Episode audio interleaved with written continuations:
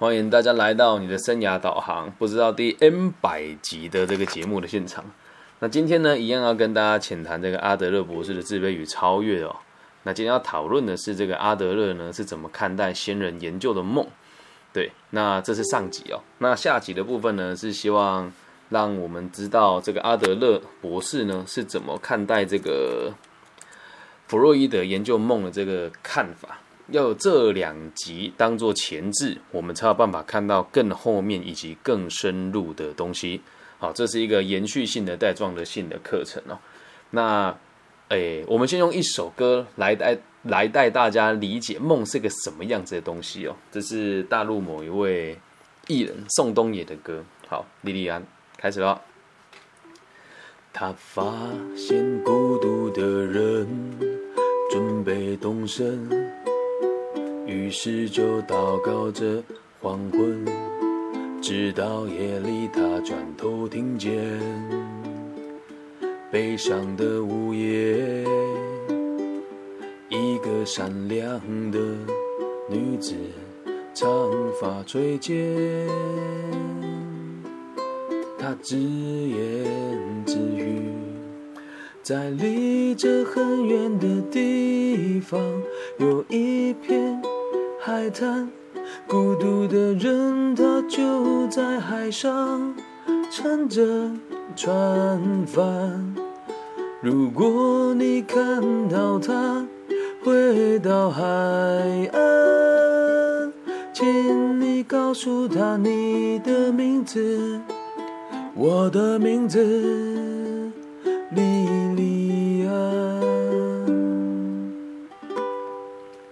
为什么挑这一首歌呢？原因其实很简单哦。这一首歌曲哦，我是没有没有看别人怎么解释它。但当时呢，会认识这首歌是因为徐佳莹拉拉，对，他来过我的咖啡厅哦。嗯，他跟我的前妻是很要好的朋友。对，那他唱这首歌，我才去研究这一首歌嘛。我第一次听这首歌的时候，听的歌词我就哭出来了。后来看一看，想一想，觉得这个就是很真实的梦境嘛。那宋冬野本人是男生，但这个歌词一开始用这个他啊，是用女部的他开始。他说他发现孤独的人准备动身啊，所以他这时候的性别是错乱的哦。他在梦里面呢，他是个女性。然后呢，于是就祷告着黄昏，直到夜里，他转头听见了。在梦境当中哦，其实时间的转换的速度也很快。有时候你觉得你做梦只梦了三分钟，但你在梦里面过了三个小时的感受。有时候你现你做梦梦了很久，可是醒来之后你发现，哎，我只过了一下下。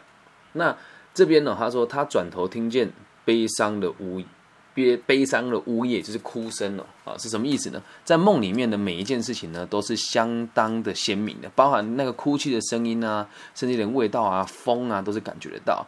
那这边呢，突然这个镜头转换了，他说他看见一个善良的女子，长发垂肩。觉得刚刚那个画面就不见了，那他现在看到一个善良的女子，长发垂肩哦，她已跟随着黄昏来临，这种感觉就是时间又瞬间又拉到了黄昏这个时候。然后下一句话叫“翠丽的衣裳在炉火中”，很多梦里面的这个画面哦，都比你现实看到的画面还要漂亮很多。那这边的这个意境的传达是，他穿着一件翠翠绿色的衣服，那这个炉火呢，有可能是夕阳，也有可能是他认为这个夕阳真的在他身上烧了起来，毕竟他很超现实嘛。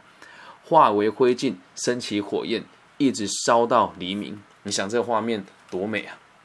你再往后看哦，一直到那女子推开门离去，她自言自语：“哎，这听起来很不合理哦。”但在梦里面，你看到那个场景都是不需要意外的嘛。那再再往下看这边哦，他说在离这里很远的地方有一片海滩，孤独的人他就在海上撑着船帆。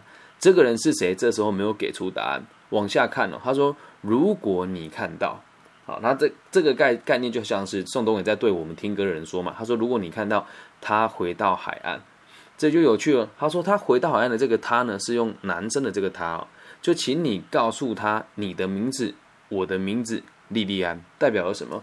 他有两个人格，对，另外一个人格呢叫做莉莉安，他希望能够让别人记住他这个名字。好，这是这个歌词的里面的解析啦。那我为什么会说它是一个梦呢？我觉得它赏析起来非常的超现实，这跟梦里面的场场景其实相当像。那今天我们也会跟大家分享梦的从以前到现在，古人跟之前的文明对于梦的意义是什么？还有从阿德勒的眼中，弗洛伊德所做的梦的分析的价值跟它的意义是什么？那我们就来开展今天的内容哦。那今天的内容呢，主要是摘录于阿德勒博士的《自卑与超越》里面的第五章之二，题目叫做“以往的梦的解析”。好，那我们就开始今天的内容喽。众所皆知啊，每个人呢都会做梦，但是很少有人会了解他们梦是什么，他们的梦是什么。那梦呢，常常呢是处于一种令人惊讶的状态。你应该很少做那种很和谐的梦吧？都是惊喜或者是惊恐，都有个“惊”字在嘛。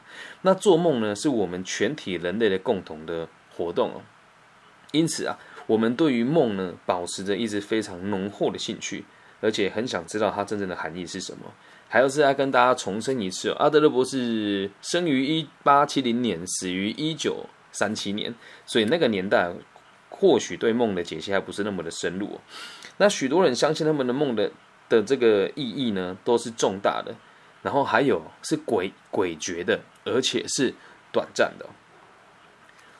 对梦的这个兴趣啊，我们可以追溯到人类最早的历史之前就有了。等一下后面都会提到。但是整体而言哦，人类我们呢，对做梦的时候究竟在做一些什么，或者是自己为了什么而做梦，依然是完全没有概念的。那就阿德勒个人表述了他所知的，只有两个学派解析梦。还是那句话，在那个年代只有两个学派解析梦。这些学说呢，是由弗洛伊德精神分析学派以及个体心理学学派创立的。好，那这个精神分析学派呢，这个老大就是弗洛伊德嘛。那个体心理学的这个老大，呃，就我认知就是阿德勒哦。那在这两者之间呢，阿德勒表示，或许只有个体心理学家能够宣称他们采取尝试性的方式解梦。那什么叫尝试性的呢？也就是说，比较符合逻辑的意思啦。那为什么他会这么说？我们必须得往下看才会理解哦。早期呀，人们对梦的了解是相当不科学的，但还是很值得我们去思考，因为至少他们显示出人类是如何看待梦的，以及他们对于做梦这件事情是保持着什么态度。所以这里也也在这边也隐含了这个阿德勒在做学问的时候的这种看法啊。我觉得过去的东西或许不够好，还可以更棒，但是就算它不好。他也可以了解出人类对这个东西的倾向性是什么啊？这里面他会一再的提到世界不是二元的，对，也没有什么事情是对立的。这个想法一直贯彻在个体心理学里面。我们继续往下看，梦呢是一种心灵创造活动的产品。这个我今天上网爬了很多文哦，很多人都是都是这么说的。梦是心灵创造的副产品了哈。而且啊，如果我们探讨以往人们对于梦这个。这件事情所扮演的角色，我们就可以了解他们什么意思呢？如果我们探究过去的人是怎么看待梦的话，就可以知道他们用什么样子的角度在理解做梦这件事情嘛。那再补充一下啊，梦啊，我们要研究它，第一个是梦的内容，第二个是我们为什么做梦。好，所以等等一下在这里面，如果你自己阅读呢，可能会有很多地方会有这个障碍，或者是不知道从何解释起。那我我会用我的方式带大家理解阿德勒说啊，他们在研究之初呢，就已经发现了人类啊，一直把梦这个东西和未来有某些关联视为理所当然。那这个其实很有趣啊，大家说，哎，我常常梦到未来。这个之前在前几集的节目也有提过，其实并不是我们梦到了东西，它叫它是未来，是因为从透过做梦，我们暗示自己能够做到。而且有时候人呐，不是有时候就历史来说，很多人都认为啊。能够透过梦啊找到某些神灵、上帝或者是祖先啊，这个是我们讲以研究的方式来看，是以前的人会这么认为哦。那有些人呢，则把梦视为这个脱困的指南。对，那你说人类经常把这个神灵、上帝或祖先放在梦里面的原因是什么呢？我觉得这也是一种寄托了哦。比如说，如果你有家人过世的话，只是个假设啊，比如说我乌鸦嘴哦，如果有家人过世的话，都常常会听到说谁谁谁来托梦的。对，那也就是我们的想象了。至于有没有这么一回事呢？没有人可以去理解它，也没有人可以作证嘛。那有的人会认为说，如果能够掌控梦，就可以掌控你自己的心灵。对，那这些都是到目前为止阿德勒对于早期的人类所做的梦的一个小小的推敲。那再往后看哦，古老的梦书啊，诶，这个梦书我上网有找到，可是就看不大懂。就是有这样子的书，就是很多历史上不同的文化都会有关于梦的解析的书籍哦。那这边呢，就会有你梦到了什么，他就给你一个解释啊，并且呢，预测做梦者的未来啊。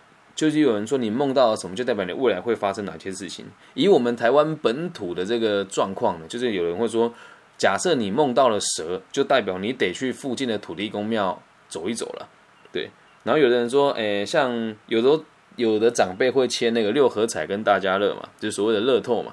那他们说梦到了小狗，小狗呢就是九号，那梦到电线杆呢就是一号。那这个就是我们到现在都还是会有一些迷信的部分哦。那原始人呢，也会在他们的梦里面寻找事情的前兆和预言，这很有趣吧？啊，为什么他们会觉得是前兆和预言呢？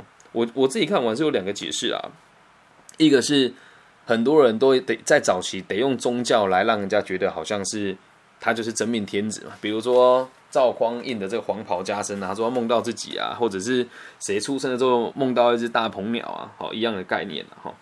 那再往下看，古埃及。诶，古希腊人和古埃及人呢，他们到庙里面去膜拜的时候，是在祈求要梦见改变未来的圣梦。这个词哦，叫做圣梦。他们把梦看得很重要。那这种梦呢，被认为是有治疗你心灵的作用，而且啊，他们也相信能够去除你生理和精神上的一些痛苦跟障碍。那在美国的印第安人哦，则会借由净身斋戒和泡汗澡等痛苦做梦。好，问题来了，泡汗澡这三个字是什么意思？我想了很久，然后上网看也没有这个翻译哦。现在手边又没有这个原文书，对，泡汗澡就我我看完了之后，跟上网拍一下文呢，就是泡很热的澡，就类似洗桑温暖的概念了哦。那他说什么痛苦呢？净身、斋戒跟泡汗澡都是痛苦的事情嘛。那借由这个痛苦的体验呢，他们可以做到某一些梦，然后再从这些梦里面呢去分析，做出他们未来行为的根据，有趣吧？然后再来啊，古圣约书里面的梦啊。总被解析与未来发生的事件有关，啊，那即使到了我们现在，已经到了现代，还会有人哦坚持的相信他们的梦在后来呢是能够实现的。很多人相信哦，他在梦里面呢具有透视的能力，而且这个梦啊，不知道为什么总是可以预知到未来。那就我个人的经验跟实际案例哦，就是。之前也有在节目跟大家提过嘛，我会在半梦半醒之间做演讲。就我有一次到个朋友家过夜，然后我醒来之后，听他旁边鼓掌，我说你干嘛？他说我刚刚听到你半梦半醒间讲了很有道理的话。我说我刚梦到我在讲课啊，我讲了什么？我竟然还记得哦。所以日有所思，夜有所梦嘛，这是我们现在人对于梦的解释嘛。但在过去的时候，大家不这么认为的。那讲这些事情对。我们研究阿德勒有什么帮助呢？我只是先让大家知道阿德勒的这个思考逻辑，还是他是以什么样子的根基来研究梦这件事情。那这也也有提也提供大家一个看法啊。我们在做学问或者在学习新事物的时候啊，先不要急着去否定任何一个人的观点与你不一样。对，因为每个人的立场呢本来就不同，再加上过去的人所做的事情。也都是有它的倾向性在的，所以我们更可以理解，以我们这个共同体，人类这个共同体对于这件事情的想法跟坚持，还有渴望在于什么地方？好，那我们继续往下看如果我们能够以科学作为立足点来看的话，会发现他们之前所说的这些东西根本就是荒谬而且可笑的。阿德勒本人也认为这是荒谬可笑的，我也认为它是荒谬荒谬可笑的，但我们还是得去理解它。因为我们要研究的是人类的行为跟他的心理，而这些人做的事情也包含在我们可以探究的范围当中。阿德勒博士表示哦，从他试图解决梦的这个问题开始哦，就有一件事情对他来讲是再清楚不过的哦，就是做梦的人比较不能预测自己的未来，而一个清醒的人呢，比较能够运用自己的能力。哎，这句话很有趣哦。做梦的人比较不能够预测自己的未来，而清醒的人比较能够运用自己的能力。意思是什么？这里面指的做梦的人，就在梦里面的你，比较不能够预测自己的未来，而清醒的人呢，就可以运用自己的能力来预测未来吗？这点我想了很久，也确实是你在梦里面的每一个场景都是无法预测的，都是无法预测的。就刚好昨天做了一个梦，我梦到在地震，然后我在我的老家，在彰化埔盐一个小乡村里面。然后就看到加盖的地方倒下来了。我并不是说它一定会倒，只是我觉得哇，它好像快倒了，然后它倒下来了。但以正常的逻辑来讲，我应该也不会这么思考。我会在它倒下来之前，我我醒来以后，认为自己应该会在倒下来之前采取行动嘛。所以在这里面讲的也很有道理哦。在梦里面的人呢，比较无法预测自己的未来，也都是随着梦来牵引你自己哦。简单的说，在梦里面基本上我们都是被动的。那如果你在做梦的时候，你可以采取主动的行动的话，你会有意想不到的收获。那至于是什么收收获呢？如果大家有兴趣，我们待会再谈哦。那这边讲清醒的人比较能够运用自己的能力，所以回归到你自己身上哦，反而是在清醒的时候，你做的事情更能够影响你的未来，而不是在梦里面啊。所以在梦当中哦，不见得你的思考就会更睿智。或者是就具有预言、预言、预言性哦。那如果你把你的这个所有的决策的方式都交给梦，那不是一件很可笑的事情吗？这么做只会让别人更困惑。可是呢，梦这个传统的存在一定有它的原因啊。既然这么多年前人家会这么相信，到现在也还有人这么相信，一定有它的理由嘛。我们可能从从这边呢找到某一些真理哦。假如我们保持着正确且适当的态度。就能够在这些事情里面提供我们所需要的线索。所以到目前为止，阿德勒的意思是他研究完这些东西之后，他不代表认同他，他采纳他原因也只有一个，想要找到他认为真正正确对于梦的解析的线索而已。那到目前为止呢，我们已经了解了人类啊，总是以为梦可以提供他们解决疑难的方法，对吧？前面都有说过嘛，做到了圣梦啊，然后在梦里面自己如果有这个。我对于这个未来有预测的方法啊，又或者是在梦里面，我们可以得到某一些身体跟心理的这个治疗啊。我们可以归纳出一个重点哦。啊，这边如果纸笔的话，可以把它拿下来哦，可以把它写下来。个体做梦的目的呢，是为未来寻求指引，为自身的问题寻求方法。简单的说，就是我们做梦都是为了解决自己目前的问题。那这个梦呢，能预知未这这这个观念哦，跟梦可以预知未来的见解哦，相差甚远。因此啊，我们必须要去思考，这个在做梦的个体啊，正在寻求哪一种方式解决，以及他希望在哪里找到他啊。那梦呢，就是一个解决的方法，很有趣吧？那如果我们以梦来衡量一个人的话，似乎，都不如检视整体状况之后。再找到适当的方法来解决会更好。也就是说，如果我们只端透过于梦来推敲一个人行为，或是他现在的状态是什么，这是一点都不合乎常理的。正常的做法应该符符合个体心理学里面所认为的，检视他整体的状况之后，再找出所有的全面性，借由这个梦多了一点点的线索，再决定该怎么协助他。其实啊，下一个小小的结论哦。我们说一个个体的做梦，在做梦的这个行为呢，就是希望在睡眠当中找出解决的方法而已，只是希望在睡眠当中找出解决的方法而已，很有趣吧？这个是阿德勒博士对于之前在他那个年代的时候的之前，大家对于梦的这个解析，还有他自己对于梦的一个小小的结论。这个上集的部分呢，主要是要让大家理解一件事情，他跟弗洛伊德奠基在。同一个研究基础跟研究的这个进度上面，而在下一集里面呢，我们就要跟大家讲的是阿德勒博士是用什么样子的心态来看待弗洛伊德学说的。其实很多人会误以为啊，弗洛伊德跟阿德勒是师生关系，但实际上呢，应该是这么说吧。弗洛伊德搞了一个，我们用大家比较能够理解的角度说，弗洛伊德搞了一个帮派跟那个。一个团队吧，不能讲帮派，一个团队哦。那阿德勒呢，也在这里面。他们两个年纪，我记得是差不了多少，只是立场是截然不同的。其实我每次读阿德勒的东西，我都会非常的有感触的原因，是因为在我的世界也是这个样子哦。我希望替别人解决事情，而不是只针对于某一些客户来解决事情。对那我怎么会讲某一些客户？我们前面看了这么多的个案我们会发现一个很有趣的现象。前面所提到的几位个案的家庭状况也都是相当好的。那有没有可能在这个发展上面我们就会针对于这个整个心理学的研究的这个目标会导向于这些比较有钱人家的孩子呢？这个问题在下一集里面我们就会替大家做一个小小的解释。那我们来准备进入下一集喽